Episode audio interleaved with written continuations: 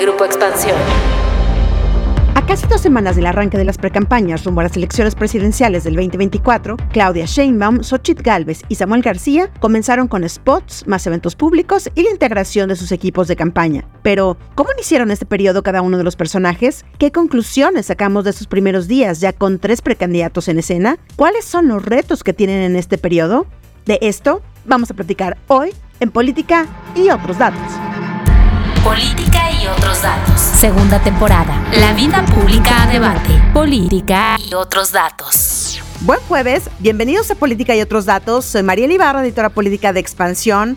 Hoy es 30 de noviembre del 2023 y por acá estamos listos para acompañarlos pues un momento en su vida diaria. Y antes de darle la bienvenida a Viri Ríos y a Carlos Bravo Regidor, quiero mandar saludos a Alejandra Guerrero, a quien asusté en el episodio pasado diciendo que ya era 2024. Mi mente está en el 2024. Pero bueno, también a Gaby Ledesma, que nos escucha desde Tabasco, y a David Reyes en Tijuana. Y mandarles nuestro cariño a todos ustedes que nos escuchan y nuestro agradecimiento infinito a quienes nos escriben. Y ahora sí, Carlos Bravo, regidor y Viri Ríos, ¿cómo están? Buen jueves. Hola, hola, ¿cómo están? Buen jueves de política y otros datos. Muchas gracias por las estrellitas, por los puntitos y sobre todo por sus comentarios. Yo hoy quiero mandarle un saludo con mucho cariño a mi Rorro Díaz de León, que me dejó un comentario que me hizo sin duda el día. Un abrazo, Rorro. Hola, ¿qué tal? Muy buen jueves de política y otros datos. Saludos a todos los que nos dejaron comentarios esta semana, que son muchísimos, en especial a Jesús, gracias por tus comentarios, y al Cineclub Santa Rosa. Las precampañas ya arrancaron el 20 de noviembre. Ya sé que de pronto nos podemos confundir que si estábamos en precampaña antes, que si ya es la campaña, pero bueno, formalmente el 20 de noviembre arrancó la precampaña, ya con la plantilla completa. Claudia Sheinbaum de Morena, PT y PB, Xochitl Galvez del PAN, PRI, PRD, en la coalición Fuerza o Corazón por México, y pues el nuevo personaje, Samuel García, el exgobernador de Nuevo León, quien competirá por Movimiento Ciudadano a la presidencia de la República. Y pues ya en los pocos días que va de esta precampaña, hemos visto algún sello que comienzan a poner ya los candidatos, vemos cómo empiezan a configurarse ya sus equipos de campaña, ya hay algunas que lo han presentado, en el caso de Sheinbaum, en el caso de Xochitl Galvez, y por eso queremos platicar este episodio de cómo hemos visto el arranque de campaña, cómo están los tiempos, cómo están los pulsos y cómo están ahora también incluso en las encuestas, cómo arrancan y también cómo han tenido de protagonismo también pues los números de, de las encuestas, ¿no? Así es de que, a ver, sin más, yo creo que vámonos por nombre alfabético de los apellidos, Carlos. Así es de que arranquemos con Xochitl Galvez. Esta candidata que ya decíamos, la precandidata única de Fuerza y Corazón por México, y de la cual tú también escribiste una columna en Expansión Política, Carlos, con un nombre bastante sugerente y bueno. La matadita, la desmadrosa y el presumido. Así es de que, a ver, yo supongo que la desmadrosa es Xochitl Galvez, así es de que vámonos con Xochitl Galvez. ¿Dónde está parada Xochitl Galvez? ¿Cómo han visto su arranque de campaña? Mucho se ha dicho que un arranque un poco tropezado, desangelado, desordenado. ¿Cómo la estás viendo tú, Carlos? Bueno, sí, mira, yo le ponía este mote de la desmadrosa imaginándome la campaña como un salón de clases y tratando de aterrizar como las primeras impresiones que me parece deja la primera semana de pre-campaña respecto a cada uno de los candidatos. La primera impresión que me deja a mí Xochitl Galvez esta semana es la de ser como la, la alumna, digamos, que llega a trompicones, siempre así al filo de la hora, que le gusta sentarse como en medio del salón, echar la chorcha, tener que ver con todo. No es una mala alumna, decía, pero como que le falta estudiar mejor porque se tiene demasiada confianza. También decía que da la impresión como de que sus apuntes o su discurso es confuso, le falta, digamos, claridad en cuanto al mensaje, pero bueno, pues ella parece que así se entiende. Sin duda es una candidata práctica, ingeniosa, respondona, Pero bueno, lo que nos dice también la primera encuesta publicada ahora ya en, esta nueva etapa del proceso es que ella todavía le falta, digamos, en términos de reconocimiento. Me refiero a la encuesta de Buendía y Márquez que dice que a Xochitl Galvez todavía no la reconoce cerca del 45% del electorado y que en términos de su balance de opinión pues tiene un menos 3, es decir, tiene más opiniones negativas ligeramente que positivas. Y bueno, pues digamos en ese sentido o en esa tesitura, me parece que la virtud de Xochitl Galvez pareciera ser en cierto sentido la espontaneidad, la sangre ligera, la risa fácil, pero su defecto sería eh, pues la desorganización. Creo que durante estos días sí se ha dicho mucho que hay problemas en su campaña, que no levanta, que se quedó de alguna manera estacionada una vez que ganó la candidatura de la coalición opositora. Y bueno, pues las encuestas son bastante claras en ese sentido. También he visto esta semana a sus adeptos muy enojados en general cuando se señalan, digamos, estos problemas ya de alguna manera, digamos, pateando el tablero y diciendo que todas las encuestas no funcionan, una mala señal también, digamos, de desesperación. Pero bueno, la verdad es que falta tiempo. La cosa se ve muy cuesta arriba y más por el tipo de campaña que tiene que hacer Xochitl Galvez.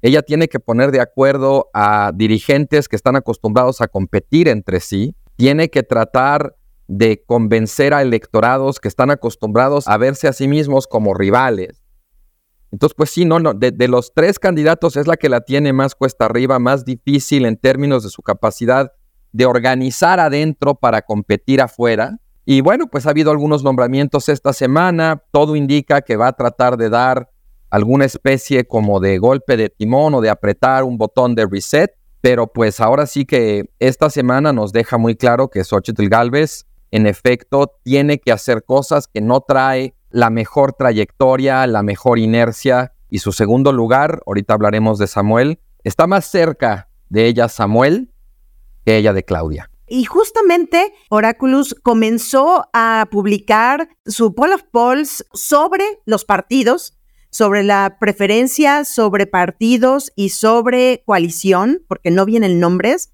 Y justo en noviembre del 2023, que es cuando están arrancando las precampañas, lo que nos dicen en esta encuesta de encuestas es 58% evidentemente Morena, 38% aquí todavía lo tenía como FAM, con Frente Amplio por México, y 5% Movimiento Ciudadano.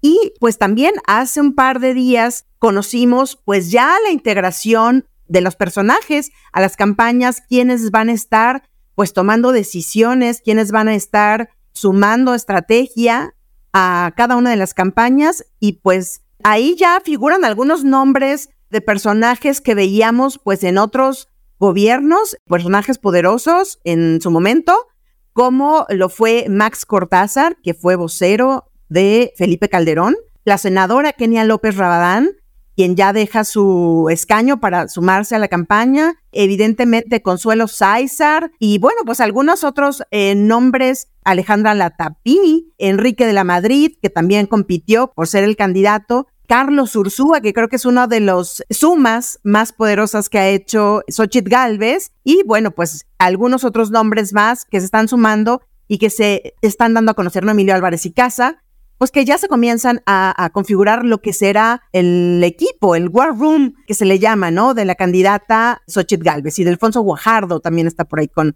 temas económicos. Bueno, Mariel Carlos, yo creo que sin duda sí debe haber preocupación dentro del equipo de Xochitl porque pues su campaña no está avanzando, no está pegando y bueno, la última encuesta le da 24 puntos, lo cual significa que está pues a la mitad del camino para empatar con Claudia, es decir, le faltarían otros 24 puntos solamente para empatar con Claudia.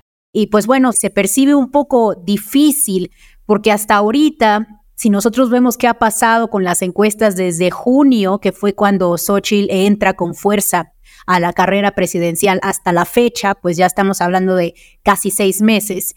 Y pues las encuestas casi no se han movido. La realidad es que eh, la campaña de Xochitl pues no ha encontrado como la cuadratura del círculo para hacer lo que se nos había prometido que esta campaña iba a ser, es decir, una campaña de una candidata ciudadana que no fuera militante de ninguno de los partidos políticos que la acompaña y que sin embargo construyera por encima de la militancia de esos partidos, me refiero al PAN, al PRI y al PRD. La realidad es que lo que ha pasado pues es un poco al revés. Lo que ha pasado es que el PRI, el PAN y el PRD están muy presentes en la campaña de Xochitl Gálvez. Se les ve constantemente repartiéndose espacios, repartiéndose candidaturas, se les ve pues en los propios mítines de Xochitl cuando ella está ahí, cuando ella se rodea del PRI, se toma fotografías con los líderes partidistas y a quienes cada vez se ve más diluidos o ya no se les encuentra tanto, es a ese grupo de ciudadanos partidizados y politizados, pero bueno, al final del día ciudadanos que acompañaban a la candidatura de Xochitl ya pues cada vez se le ve menos, digamos, con esta parte de la sociedad civil que se decía antipartido, que se decía muy anti-AMLO, pero también como muy anti-oposición. Lo que está llamando mucho la atención también en la campaña de Xochitl es que no parece tener un mensaje cohesivo, no parece tener como, o al menos a nadie nos queda claro exactamente qué es lo que ella representa. Y creo que en parte, pues esto tiene que ver con, digamos, el vicio de origen, de que ella representa tres partidos y una ciudadanía que tienen ideologías completamente distintos entre sí y que incluso, pues históricamente algunos de estos partidos, estoy pensando en el PRI y el PAN, pues han sido enemigos acérrimos unos con otros. El PRD que representaba a la izquierda, el PAN que representaba a la centro derecha o a la derecha, eh, y el PRI que pues era este partido territorial, multiideología, cacha todo, pues de la gran historia, digamos, de la predemocratización mexicana.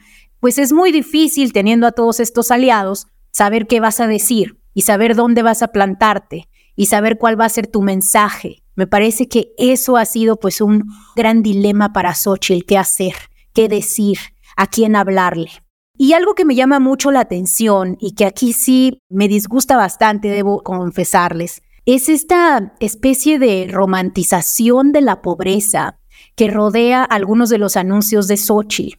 Xochitl tiene una campaña en donde está mostrando imágenes de personas en pobreza laboral personas que están sufriendo de condiciones de explotación terribles, por ejemplo, una mujer que, que comenta que se levanta a las 4 de la mañana para poder tomar el camión y entrar a trabajar a las 8 de la mañana, mujeres indígenas que no tienen suficiente para comer, etcétera. Y utiliza estas imágenes no para criticar la situación de precariedad en la que se encuentran estas personas, sino para celebrar que sean fuertes, para celebrar que sean estoicos, para celebrar que estén tolerando estas injusticias. En varios mensajes en redes sociales ella dice estar orgullosa de estas personas, cuando en realidad, pues en mi opinión, lo que deberíamos sentir como país y lo que debería sentir un candidato presidencial, pues es agravio, es vergüenza, es urgencia por cambiar estas situaciones. Ahora, yo entiendo que culturalmente, pues Xochitl nos quiere vender la idea de que ella viene de abajo, de que ella entiende el trabajo duro y de que con el sacrificio pues se puede seguir adelante y que ella es un ejemplo de ello. Pero la realidad es que el país no es ese. Es una mentira el decir que en este país quien más le echa ganas más sale adelante. Vivimos en un país con baja movilidad, con mucha pobreza y claro que importa echarle ganas, pero ese no es el ingrediente esencial del éxito en este país, lamentablemente.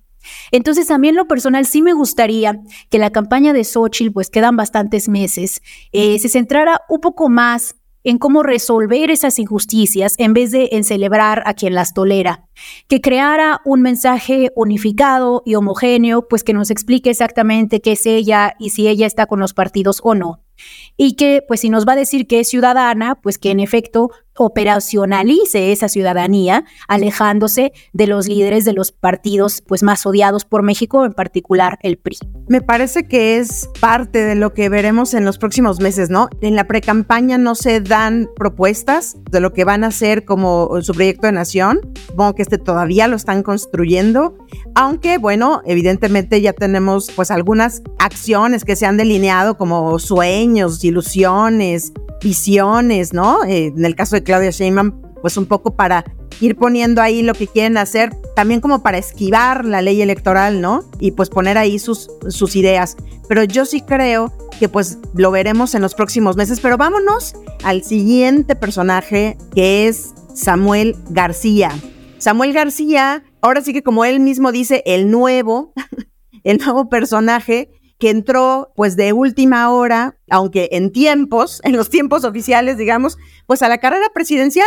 El exgobernador de Nuevo León con muchos problemas para dejar el cargo, que en realidad empieza su licencia pues en diciembre del gobierno de Nuevo León y que pues ha irrumpido, no sé qué piensen ustedes, pero me parece que gracias en buena parte a su esposa Mariana, que es una figura enorme que va a tener mucha importancia, me parece que en esta eh, vamos a ver cómo se configura, pero creo que lo que hemos visto en estos días va a tener una, pues un papel preponderante en esta campaña, porque siento que es la figura que va a poner a Samuel García como el único hombre a competir con dos mujeres cuando, cuando en el imaginario está que es tiempo de mujeres.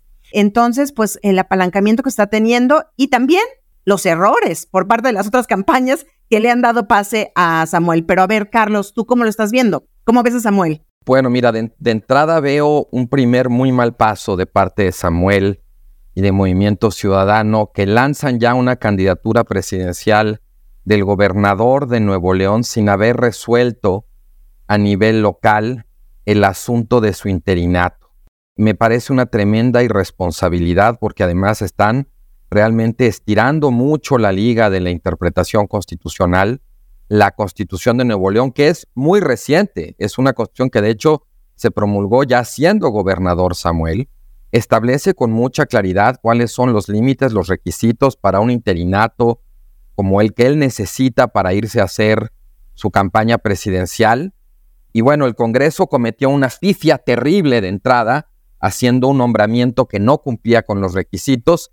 Se lo echó para abajo la Suprema Corte y también le echó para abajo un nombramiento ahí, digamos, que a través de una chicanada legal intentó hacer Samuel García de su propio secretario de gobierno, y la Corte dijo muy claramente que ambos nombramientos eran inválidos y que el Congreso tenía que nombrar al interino cumpliendo con los requisitos. Hay un forcejeo a nivel local muy fuerte, creo que de Nuevo León está, lo digo sin exagerar, al borde de una crisis constitucional y pues eso me parece la verdad un mal augurio de parte de Samuel. Ahora, también creo que Samuel en cierto sentido es un candidato que hace un poco de cortocircuito con la imagen y con el discurso de movimiento ciudadano a nivel federal como un partido progresista, un partido socialdemócrata o de izquierda. Él no parece en ningún sentido representar esa identidad. De hecho, me parece que en su campaña uno de los acentos que más sobresalen es el hecho de que él es el varón en la contienda, ¿no? Samuel, el nuevo, el único, el diferente. Incluso el papel que termina desempeñando ahí Mariana Rodríguez, pues es un papel como de que ella lo acompaña, un papel bastante tradicional desde el punto de vista de las mujeres, lo cual pues también parece entrar en cortocircuito con esa reivindicación de la diversidad que ha hecho Movimiento Ciudadano a nivel federal, al menos en esa, digamos, en esa intención de posicionarse como una izquierda que contrasta con la izquierda que representa el obradorismo, ¿no? Siguiendo con tu columna, Carlos, tú lo llamas el presumido. A eso iba exactamente. Yo creo que si seguimos con la analogía del salón de clases, Samuel García sería como el presumido, ¿no? El que llega tarde, pero no le importa, ni siquiera trata ahí como de esconderse, de no llamar la atención, al contrario, se pavonea en lo que llega a su lugar, se sienta atrás, pero todo el tiempo está fastidiando a los que están delante suyo, hace bromas pesadas o le encanta alardear de su coche, de su novia, de su dinero, ¿no? Es el compañerito que se siente más listo, más guapo, más popular, aunque la verdad es que no son muchos los que le hacen caso es un tipo de estudiante, como a veces se dice, más brilloso que brillante. No es que destaque por sus calificaciones o por su elocuencia, pero sí es muy bueno para volverse el centro de atención y la verdad es que muchas veces lo consigue. Como candidato da la impresión hasta este momento de que lo que le falta de sustancia le sobra de mercadotecnia. Su virtud en ese sentido es la capacidad de ser disruptivo, y su defecto sería pues ciertamente la frivolidad. Va por un público joven, ¿no, Viri? Creo que Samuel García, digo, evidentemente, como dice Carlos, busca diferenciarse como el hombre en la campaña. Me parece que también, eh, lo que yo decía hace un momento, se está apalancando mucho de su esposa, de la popularidad de su esposa, de que es una influencer nata, una chava que, que le crees que conectas, pues, pero van por los jóvenes, se lo ha dicho, ¿no? A los que no voltea a ver Xochitl o Sheinbaum, yo voy por esos jóvenes. Así es, Mariel. Y bueno, independientemente de la crisis constitucional que concuerdo con Carlos se está gestando, se está dando en Nuevo León y hay que poner más atención a eso, sobre todo pues por el tema de eh, las reglas democráticas del juego, eh, la legitimidad que pues se debe tener hacia el voto de las personas en Nuevo León, etcétera. O sea, creo que sí es una parte muy importante de esta discusión. Aquí sí me parecería importante reconocer dos cosas. Por un lado, aspectos que Movimiento Ciudadano hizo bien y que me parece que hay que reconocerle. Primero, Movimiento Ciudadano sigue al pie de la letra en la legislación electoral. La verdad es que, pues, de las tres fuerzas políticas son los únicos que se esperan y que empiezan su campaña, pues, tal cual debe ser en el momento específico que dicta la regulación electoral de nuestro país. Por eso es que, pues, apenas estamos hablando de Samuel como un precandidato. Dos, me parece también que tienen una campaña muy atractiva en términos visuales. Es un partido que, y probablemente el único de los tres partidos que pues se rodea de, de, bailes, de música, de color, que tienen un muy buen manejo de redes sociales. Y ahí sí yo no diría solamente de parte de Mariana, que sin duda es un activo muy importante para el partido, sino en general yo veo un partido que está invirtiendo muchísimo en esta parte de la comunicación política, digamos, de aire, es decir, comunicación política que baja a través de redes sociales, a través de medios nacionales y que, bueno, así intenta tocar a cada vez más personas. Sin embargo, también me parece que, pues, el gran dilema de Movimiento Ciudadano es ver en qué movimiento ciudadano se va a convertir porque Movimiento Ciudadano es un partido muy distinto en los distintos lugares en los que gobierna. Tiene como distintas máscaras que se ha ido poniendo para atraer a distintos electorados en todo el país. Entonces, Movimiento Ciudadano en Jalisco, pues es un partido hegemónico, empresarial y bastante conservador. Movimiento Ciudadano en Monterrey es un partido antipartidos, anti-Morena, anti-PRI, anti-PAN, pero es un partido pro inversión y pues muy pro empresarial. Y Movimiento Ciudadano a nivel federal es un partido de izquierda, de izquierda progresista, probablemente yo lo, lo ubicaría ideológicamente en el centro izquierda, un partido muy pro derechos, muy pro trabajador y muy pro diversidad.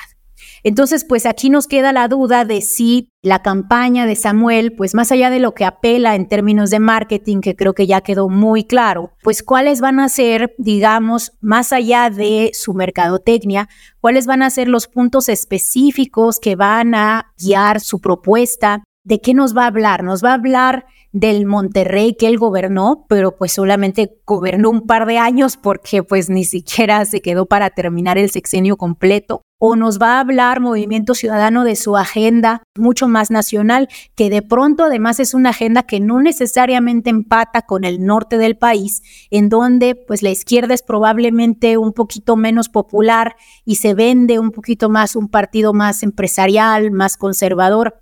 Sin duda Movimiento Ciudadano tiene, en mi opinión, una gran capacidad todavía para crecer pero depende de que se tomen las decisiones adecuadas, sobre todo no en términos de marketing, donde yo creo que lo están haciendo de manera fabulosa, sino ya en términos específicos de la carrera presidencial, cómo van a buscar el triunfo y qué propuestas específicas van a poner sobre la mesa. Y pues, a ver, vámonos con la tercera candidata, que por orden alfabético de los apellidos es evidentemente Claudia Sheinbaum, y que ahorita Carlos nos platicará, porque en este símil que hace del salón de clases sería la matadita. Pero antes de que Carlos nos platique, yo quisiera nada más comentar estos días anteriores pues Claudia Sheinbaum dio a conocer a su equipo de campaña, al igual que lo hizo de manera más informal, digamos, Xochitl Galvez, en donde no sé ustedes, Carlos y Viri, pero pues realmente hay pocas cosas nuevas. Dio a conocer eh, que Mario Delgado pues va a ser el encargado de coordinar la precampaña. Adán Augusto López Ricardo Monreal, Gerardo Fernández Doroña, que ya los había anunciado antes, después de que ganó la encuesta de Morena. Jesús Valdés Peña, que es equipo de Marcelo Ebrard, que por cierto, pues destaca la ausencia del ex canciller totalmente y en donde no se ha podido decir cómo se va a sumar o si se va a sumar, se dice que sí, pero todavía no se dice en dónde y cuándo. Y creo que una de las figuras que al igual que en el caso eh, Galvez, como es Carlos Ursúa, en el caso de, de Sheinbaum destaca, pues Tatiana Cloutier, evidentemente por el rol que jugó en la campaña de Andrés Manuel López Obrador. Evidentemente, pues está Citlali Hernández y otros nombres que se han sumado también allá a la, campaña. Pero a ver, Carlos, la matadita. ¿Cómo estás viendo a Claudia Sheinbaum en esta primera semana de precampaña? Bueno, empecemos entonces para terminar con esa analogía. Claudia Sheinbaum a mí me da la impresión de ser como la, la matada, la machetera del grupo, ¿no? La que llega temprano, perfectamente bien peinada, se sienta hasta adelante, le trae su manzana al profesor y ya trae toda la tarea ya hecha, no se distrae, no platica, no se divierte. Sin duda saca pues las calificaciones más altas, pero la verdad es que a pesar de eso parece ser como insegura.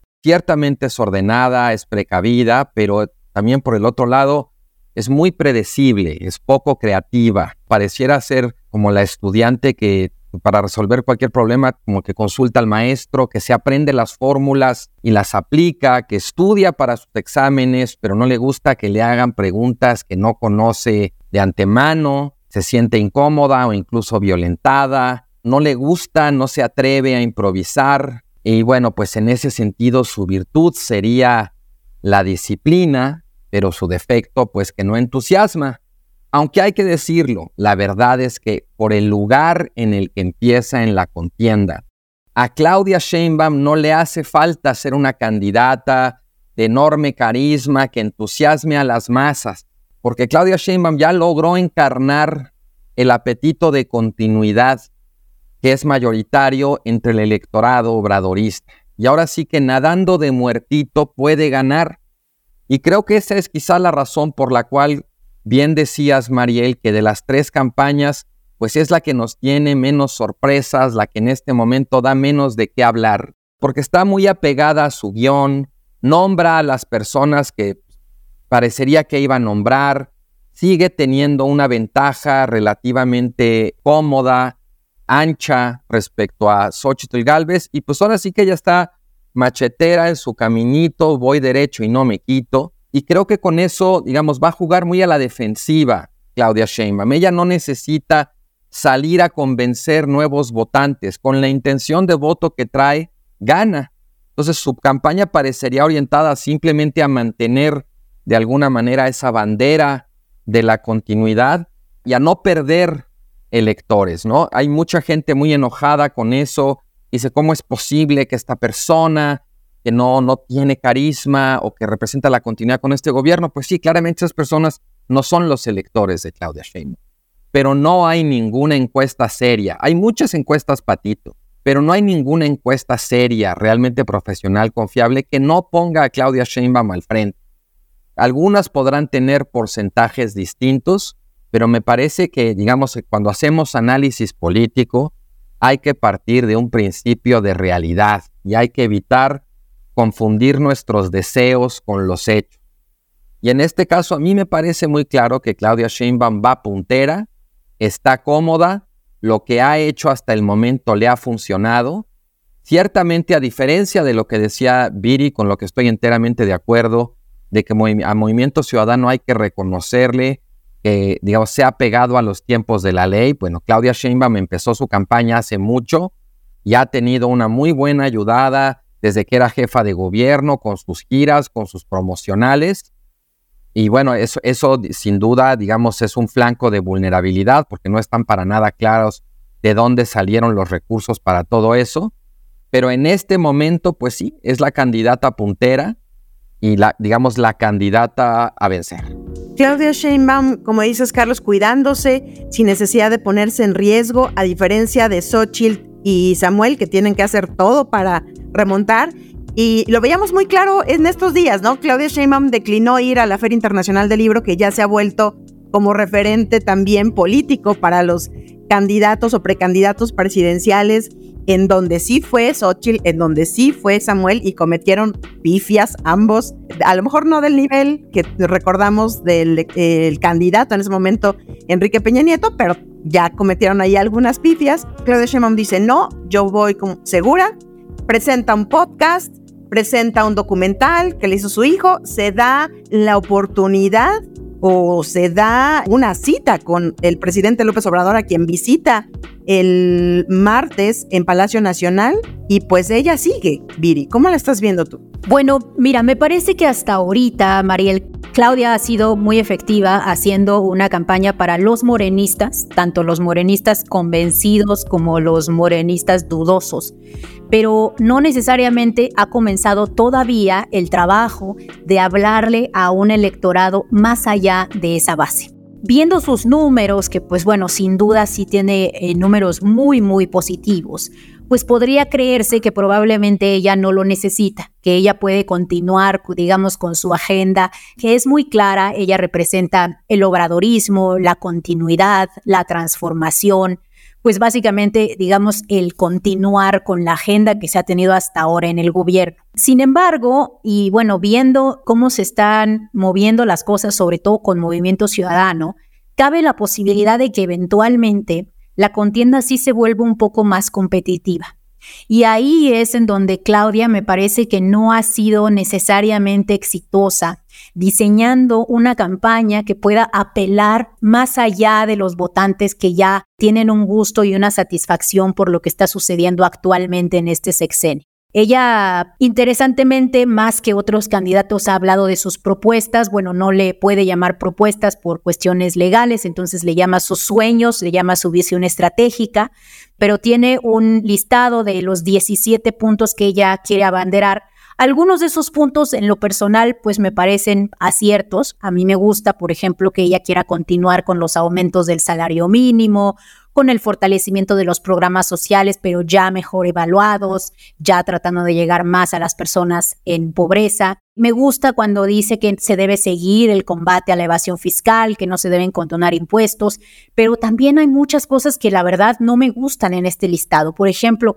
se habla de la austeridad. Mi opinión, este país no puede continuar en una situación de austeridad. Por el contrario, lo que necesitamos es una reforma fiscal que le cobre impuestos a los más ricos de forma que se tenga dinero para realizar pues todos los otros puntos que vienen en este propio decálogo que, que tiene Claudia. También me llama mucho la atención que se habla constantemente de esta reforma al Poder Judicial sin que quede muy claro en qué consiste esa reforma, porque bueno, el Poder Judicial sin duda necesita ser reformado. Hay muchas cosas que no funcionan bien dentro del Poder Judicial y en este mismo podcast lo hemos comentado. Pero si esa reforma, por ejemplo, se limita a solamente buscar que los ministros de la Suprema Corte sean electos por medio del voto popular, pues va a ser una reforma muy limitada y va a ser una reforma que no llegue al corazón del problema de justicia que enfrentamos en este país. Y un punto más que me parece que también debería meditarse dentro de la campaña de Claudia es el hecho de que, de acuerdo a la última encuesta del Universal, Claudia actualmente tiene cerca de 64% de reconocimiento entre la población. Es decir, el 64% de las personas encuestadas reconoce la fotografía de Claudia y puede asociar a esa fotografía de manera adecuada con el nombre de Claudia. Y la verdad es que 64% para la cantidad de exposure que ha tenido Claudia. Para, ¿qué dirían? Año y medio, dos años que lleva Claudia siendo pues la candidata, la semicandidata o la candidata esperada de Morena. La verdad es que ese porcentaje de reconocimiento sí es bajo. Entonces sí nos habla nuevamente de lo que a mí me parece el talón de Aquiles más importante de la campaña de Claudia, que es que sigue extremadamente enfocada al morenismo y a ese votante que está dispuesto a darle una oportunidad al modelo que López Obrador ha creado y que no necesariamente está avanzando, digamos, para tratar de ganarle un pedacito, cualquiera que ese sea. A lo mejor va a ser un pedacito muy pequeño, ¿no? Porque ahí está el antiobradorismo, está el priismo, está el panismo, digamos, hay, hay otros ismos que va a ser difícil convencer. Pero ese pasito que me parece que podrían dar para tratar de incluir un poco más a ciertas visiones, sobre todo a sectores que han sido afectados por el obradorismo a pesar de que de corazón son de izquierda. Estoy pensando en personas como la cultura, los artistas, los académicos, ¿no? Siento que ahí sí se podría y se debería hacer pues un como tallado fino para poder intentar traer a esos grupos de vuelta a la coalición. Muy bien, pues esto apenas está comenzando de manera formal. Faltan siete meses para las elecciones del 2024 y pues veremos cómo se configuran los grupos, las preferencias, los escándalos y demás. Y sin duda alguna, aquí estaremos platicando y analizando cada una de esas partes del proceso electoral. Por lo pronto, ya lo saben, muchísimas gracias por acompañarnos hasta el final del episodio. No olviden activar el botón de seguir, la campanita de notificaciones, compartir y poner cinco estrellas si este podcast les gustó. Recuerden dejarnos sus comentarios, críticas en esta sección de Spotify ya saben que los leemos, les agradecemos toda su retroalimentación, díganos qué temas les gustaría que tocáramos y también recuerden que nos pueden comentar y seguirnos en arroba expansión política, en arroba Carlos Bravo en arroba Virillón Bajo Ríos y en arroba Mariel Ibarra F. Este podcast fue producido por Leo Luna. Cuídense mucho, nos escuchamos en el próximo episodio.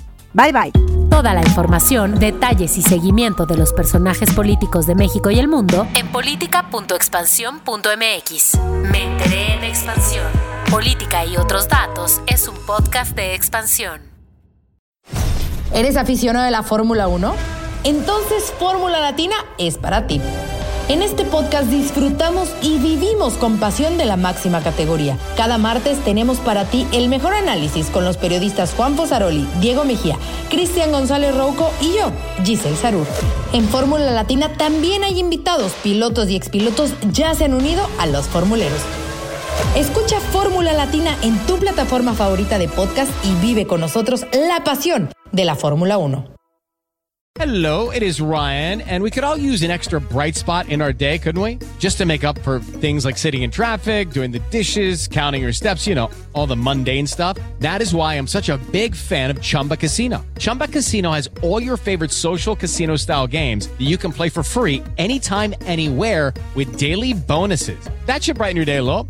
Actually, a lot. So sign up now at chumbacasino.com. That's ChumbaCasino.com. No purchase necessary. VGW. Void were prohibited by law. See terms and conditions. 18 plus.